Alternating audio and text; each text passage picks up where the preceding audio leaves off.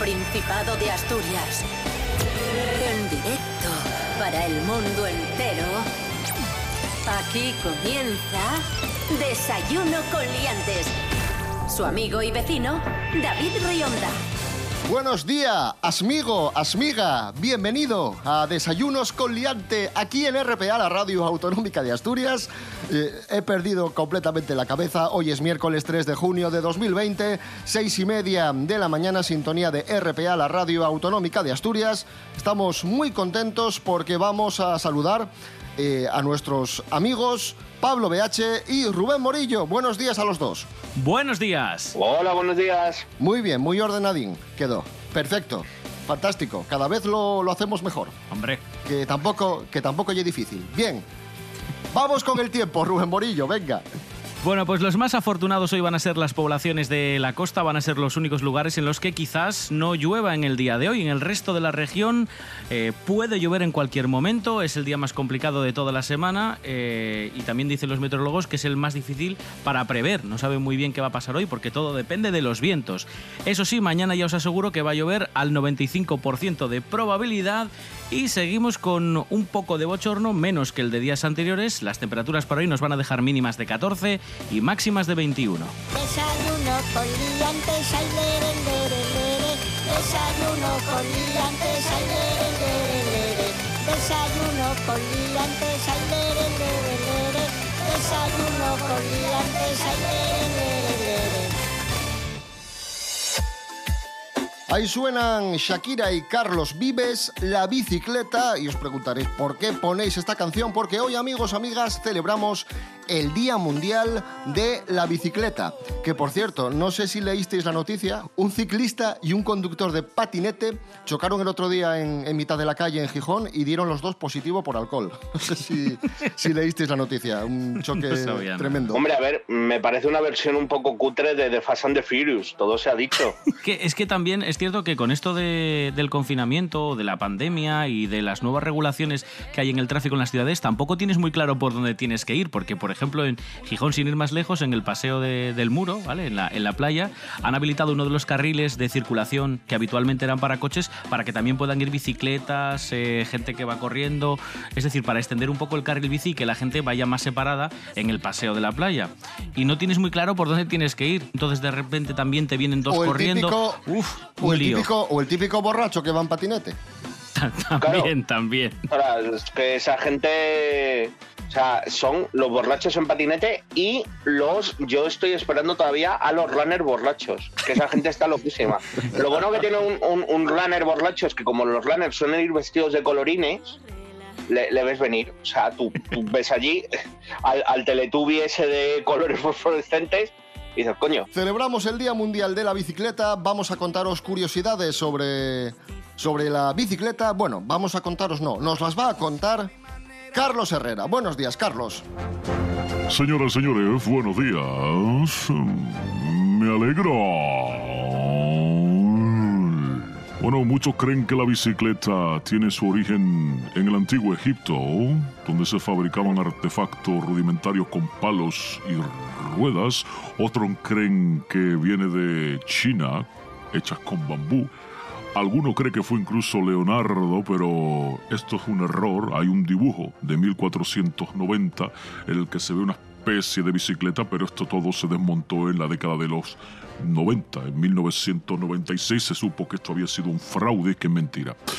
Bueno, hay un montón de nombres a los que se le atribuye la invención de la bicicleta, la construcción de la primera bicicleta con pedales es de un escocés, Kilpatrick Macmillan, en el año 1839. Quédense con eso. Curiosidades rápidamente. Se estima que en el mundo hay alrededor de mil millones de bicicletas, que esto es el Madre doble mía. que de coches. El doble que de coches. En Tokio, un país lejano que nada tiene que ver con el nuestro, con el bueno, una bicicleta más rápida que un coche para la mayoría de trayectos de menos de 50 minutos. Por ejemplo, yo de Sevilla a dos hermanas podría ir en bicicleta más rápido. ¿eh? España ha fabricado las mejores bicicletas. ¿Dónde si no? en España, pues claro, BH Orbea y GAC fueron algunas de las marcas que fabricaron bicicletas y que eran industrias armamentísticas que se reconvirtieron cuando vieron que había nicho de mercado. Y una última curiosidad antes de contarles cómo es mi bicicleta. El ciclismo, pedalear, quema 600 calorías cada hora. ¿Qué les parece? Maravilloso. Un deporte fantástico. Y ahora les voy Nada, a contar Carlos, mi bicicleta, mi eh, bicicleta, muy rápida. no- no hace falta, no hace falta porque con esto tenemos suficiente, Carlos. Bueno, eh, es una pena porque era una, era una bicicleta. Pues, pues, Con jamones y ya lo me imagino. pues, efectivamente, efect- efectivamente. Carlos Herrera, gracias. Un, un abrazo. Señoras, señores, buenos días. Me alegro. Y una ciudad muy bonita para andar en bicicleta es eh, Oviedo. Ciudad que ha recordado Woody Allen en sus memorias. Eh, recordamos su, su paso por la capital del Principado, donde además también rodó una película. Y Woody Allen en sus memorias recuerda muy especialmente el encuentro que mantuvo con Don Felipe. Nos lo cuenta Jorge Aldeitu. Buenos días, Jorge. Muy buenas amigos, hace unos días salían a la venta las memorias de Woody Allen, que es un libro que tiene mucha chicha, pero hoy cabe destacar que habla de nuestro rey, del rey Felipe, que cuando lo conoció todavía era príncipe, la verdad que de aquella no conocía nada de él, a él de repente le llega un premio, el premio Príncipe de Asturias, y Woody Allen lo rechazó, como hace con todos los premios. Odia ir a este tipo de galas, rechaza recoger cualquier premio, nunca acude a ningún evento de este tipo, nunca había oído hablar de Oviedo, y antes de rechazarlo, su distribuidor lo llamó con un ataque de pánico y le dijo que no podía rechazar ese premio, que era importantísimo, que era muy importante en España, que era muy importante en Europa y que además el premio lo daban una reina y su hijo. Al final vino a Asturias, le encantó, como sabéis usó vario- varias localizaciones para grabar Vicky Cristina Barcelona y con lo campechano que es Woody Allen llegó al campo amor, se saltó el protocolo y simplemente dijo que no se merecía ese premio, lo recogió y ya está. Pues bien, esto no queda aquí, según cuenta en su libro de memorias, un año después quedó para cenar con el príncipe en su piso de Nueva York y al parecer guarda una buena amistad con él. Para Woody Allen también fue un poco extraño porque de repente invita a alguien de la realeza a, a su casa y tuvieron que inspeccionar todo, desde el azote al sótano, todo el edificio, para que no ocurriese nada. Que eso también lo cuenta en el libro de memorias. La verdad que es muy entretenido y os recomiendo que lo leáis. Un saludo, liantes.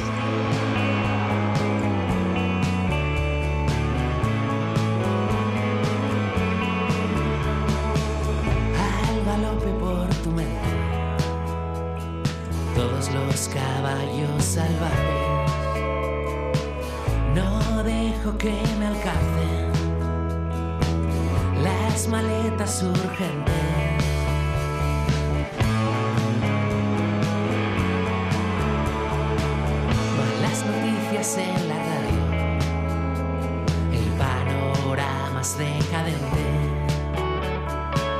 tantos rostros, tan poca gente, cada jodido día soleado.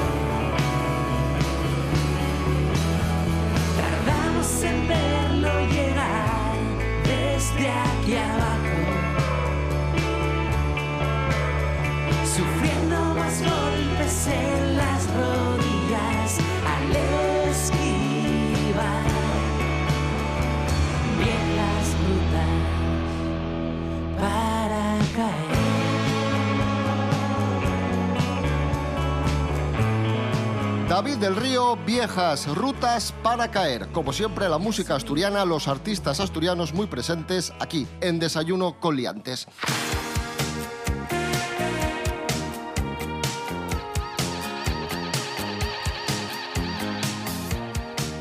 Continuamos, vamos a, hablar de la desescalada, de la distancia de seguridad y vamos a hablar de un invento que ha hecho un señor de Cluj, cerca de Transilvania, en Rumanía. Perdón, perdón, perdón. es que me ha hecho mucha gracia el nombre de Cluj. Cluj. Cluj. Cluj con J, ¿eh? Cluj. ¿Cómo se llamarán los, los oriundos de Cluj? Clujano. Clujenses. Yo, clujenses. ¿De dónde, ¿De dónde eres? ¿De Noreña? No, de Cluj. Soy de Cluj. Pues este señor de Cluj eh, ha diseñado un zapato para mantener la distancia social. ¿Y en qué consiste? Pues en un zapato del número 75. Hola. Os resumo muy, os resumo muy, de forma muy sencilla. Es como un zapatón de payaso. Con Vale. la punta muy, muy alargada.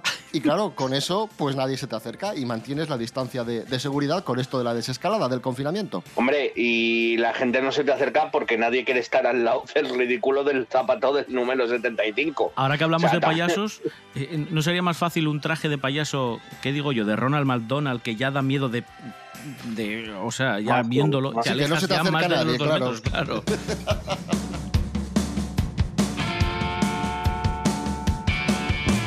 Ahí teníamos esa noticia, el zapatero de que, que ha creado un zapato para mantener la distancia social en esto de la desescalada del coronavirus. Y vamos a preguntarle a otro zapatero, en este caso al expresidente José Luis Rodríguez Zapatero, qué es lo que opina de, de este invento. Don José Luis, buenos días. Buenos días para mí, para la sociedad, para la concordia. Es muy importante la paz, la ecología, el respeto y el calzado. Por lo tanto, he diseñado el calzado con talante, con talante. Lo más importante. ¿Cómo que ha diseñado? ¿Usted? Sí, sí, por supuesto. Lo más importante Ah, del calzado. ¿Usted también ha diseñado un zapato? Sí, con talante. Y lo más importante es el talón. En este caso sería el talonte. ¿eh? El talonte. Comodidad que traerá respeto, armonía, ilusión y color a juego con las pieles ecológicas de primera calidad cosidas a mano en mi taller de León. Bueno, don José Luis Rodríguez Zapatero, gracias. Buenos días.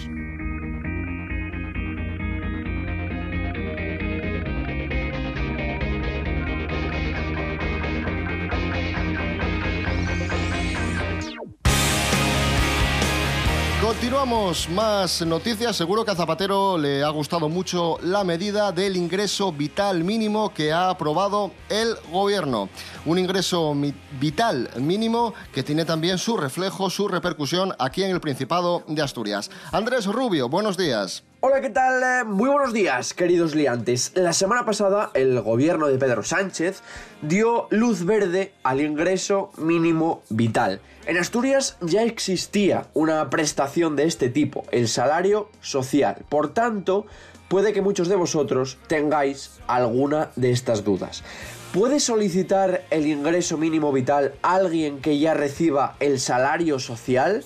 La respuesta es sí aunque en todo caso la Consejería de Derechos Sociales tendrá que coordinarse con el Ministerio de Inclusión. Otra de las dudas, ¿dónde deben solicitar el ingreso mínimo vital? Bueno, pues preferentemente en la sede electrónica del Instituto Nacional de la Seguridad Social. Otra de las dudas, ¿pueden solicitar el ingreso mínimo vital los mayores de 65 años? No.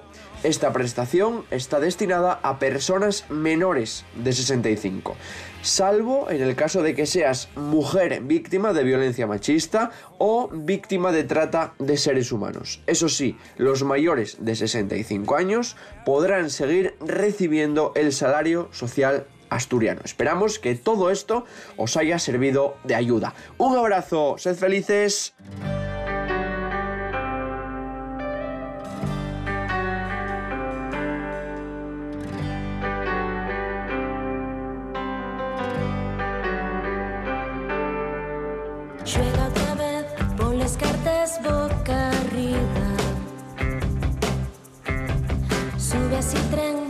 Siguiente que más da. Mírate bien y es el punto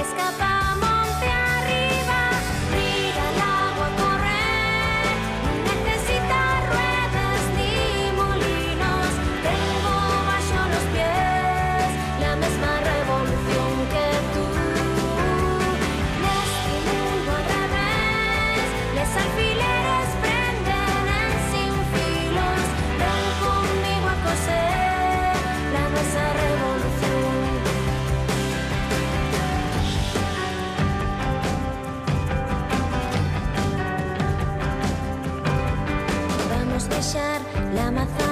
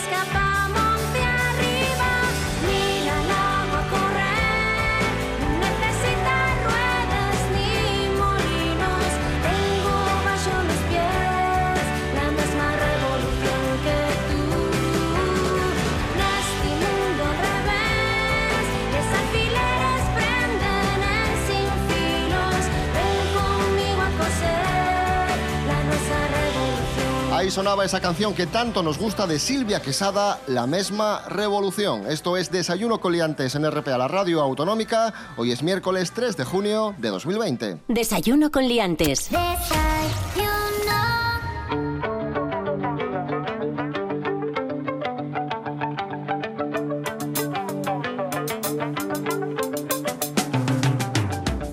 continuamos eh, con noticias eh, curiosas que tienen que ver con la desescalada y con la pandemia que, estamos sufriendo. Y vamos a hablar de los efectos, de las consecuencias de la pandemia en el mundo del deporte y concretamente en el mundo del fútbol porque han creado una app, atención, una aplicación para el teléfono móvil para animar a tu equipo en los partidos de fútbol desde casa. Ojo a esto que es muy original. Rubén Morillo, cuéntanos. Sí, porque ya sabéis que muchos partidos, mm, de hecho los primeros que vamos a poder disfrutar van a ser a puerta cerrada, no se va a poder acudir como, como público. Y entonces lo que ha hecho una empresa japonesa de informática, Yamaha, que bueno, ya sabéis que tiene productos en casi todos los, los ámbitos, no solo en la informática, se ha puesto manos a la obra para desarrollar un, pro- un programa que permite eh, pues, animar directamente en el campo de fútbol desde tu casa, como decía David. Se llama Remote Cheer y es una aplicación para que los hinchas puedan animar a su equipo desde casa. Es lo que ese es el resumen. El banco de sonidos que tiene este programa es de lo más variopinto. Se escuchan gritos de todo tipo, de emoción, aplausos, silbidos, expresiones o frases, incluso como por ejemplo vamos equipo. Y como no, también se va a poder mandar un sonoro "Bú". Bueno, cuantas mes- veces presiones los botones, más alto se reproduce en el estadio el sonido que has elegido. Maravilloso. Pero no sé, aquí en España tendremos que adaptarlo porque aquí en España el bu no, no se ha dicho, se han dicho expresiones más castellanas, eh, más nuestras. Pero bueno, es interesante, es interesante. O sea, yo lo de animar los partidos de fútbol desde mi casa lo llevo haciendo muchos años sin aplicación. Eh, Venga, hombre, no, no, no sé qué, pero no sé, está guay, está guay.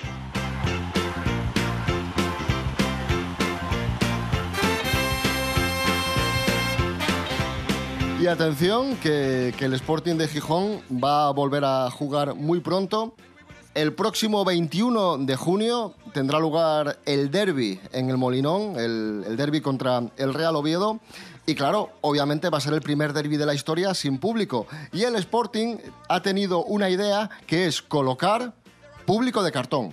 Fotos de los socios de- de- del, club en cartón, ahí en el público, simulando que están presentes. Pero obviamente, evidentemente, son de cartón y no van a hacer nada, claro. ahí lo tienes. Es para dar un poco de ambientillo a la cosa. Me da miedo que se vaya algún balón fuera y, y le acabe volando la cabeza a algún socio. Es verdad, es verdad. Cierto, a lo mejor cierto, mutilas sí. a alguien. Eso, sí, eso- sí. eso te tenía que dar puntos. Estamos a- abriendo un nuevo deporte que es el tiro al socio, ¿sabes? A lo mejor en medio del partido dicen los del Oviedo y los del Sporting, oye, qué divertido esto. Y empiezan a jugar a, a- a que le- dale al de bigote. ¿A quién es quién? Dale al muñeco Sí, de bigote. ¿Sabes? Como en las ferias, como en las ferias en plan de Sí, sí. 5 euros, tres tiradas, venga, y, y te llevas, no sé, te llevas la, la liga. Estaría guay. No, no, no. Vamos a jugar a, a dar al socio. No nos llevamos los tres puntos del partido, pero nos llevamos un peluche. Un peluche, uno- una, una botella de Lario, ¿sabes? Una cosa de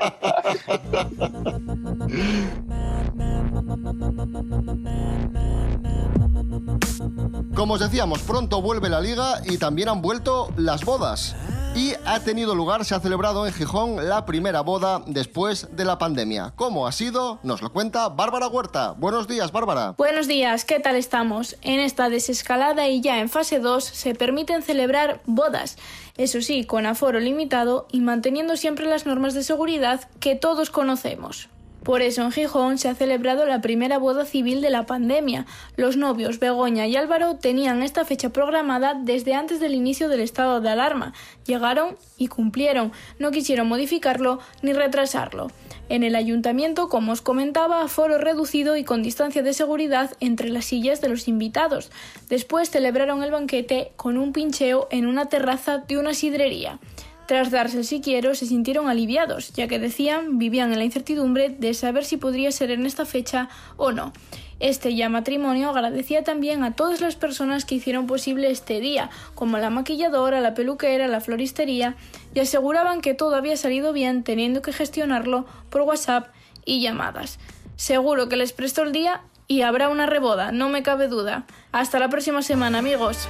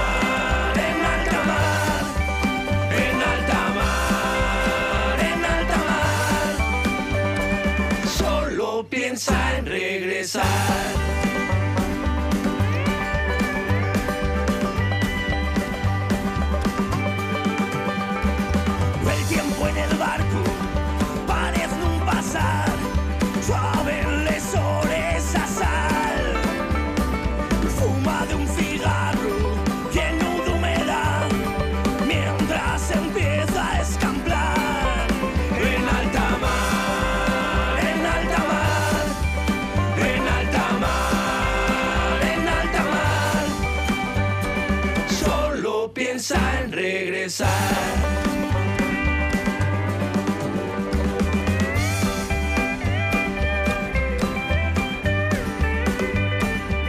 Ahí sonaban los ilustres patilludos y la canción En alta mar. Y a continuación, por favor, pon música de misterio ahí, Rubén Morillo. Vamos allá. Porque vamos con teorías absurdas de la conspiración.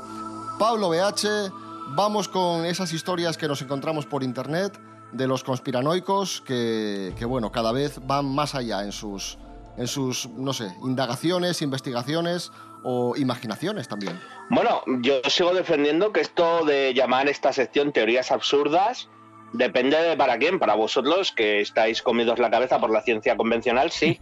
Pero hoy os traigo algo muy interesante. Os voy a dar una pista.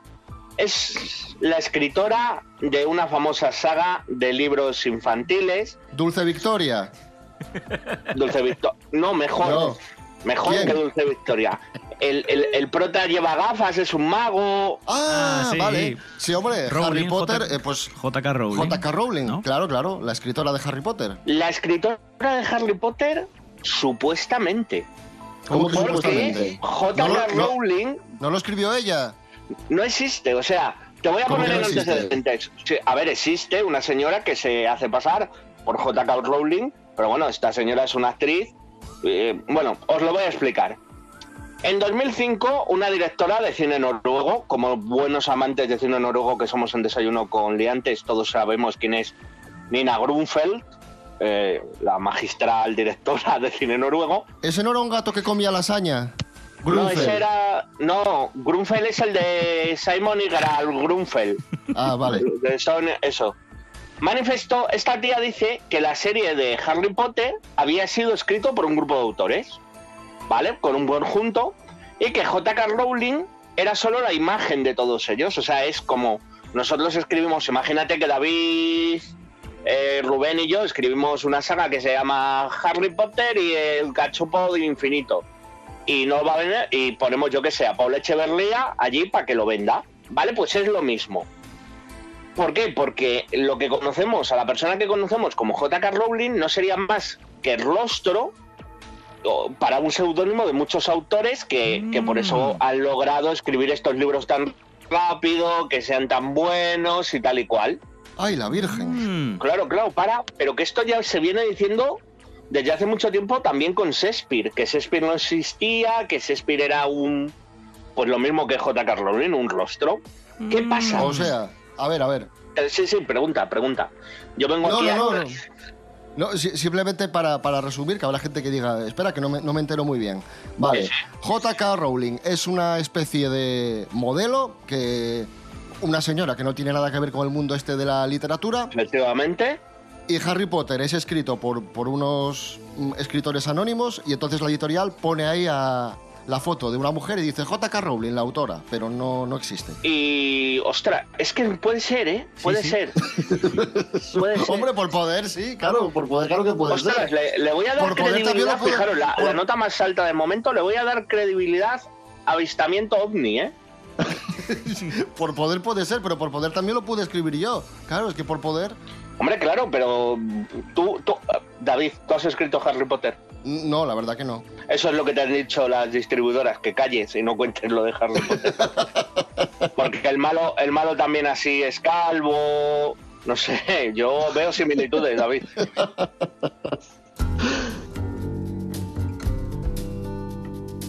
Nos vamos, amigos, amigas. Lo hacemos con este temazo de Javier Álvarez, Piel de Pantera, un clásico del pop español. Regresamos mañana a las seis y media de la mañana. Recordad que estamos en redes sociales.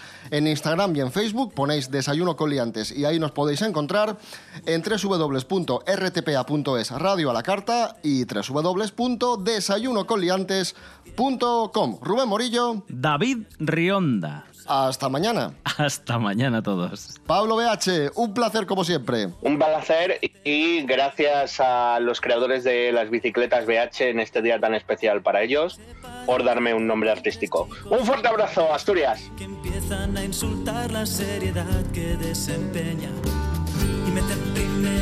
Ella casi ríe, me regala sus ojos que parecen decirme: Muerdo por fuera, me soy virgen del miedo. Noche en la acera, mañana sin centro, luz por montera, sin un firmamento.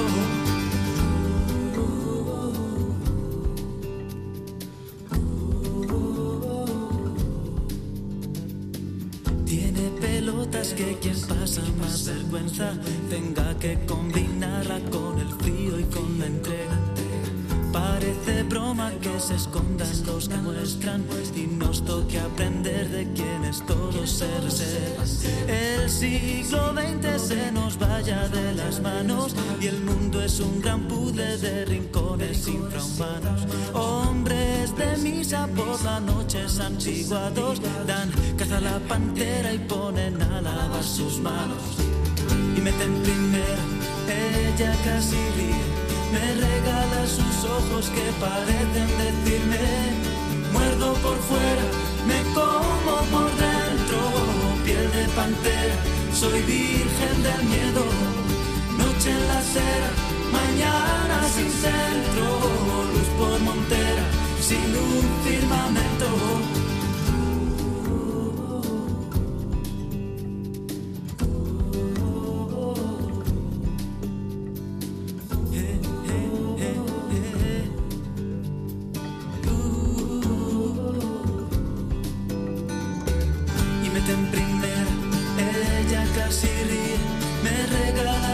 Ojos que parecen decirme: Muerdo por fuera, me como por dentro, piel de pantera, soy virgen del miedo. Noche en la acera, mañana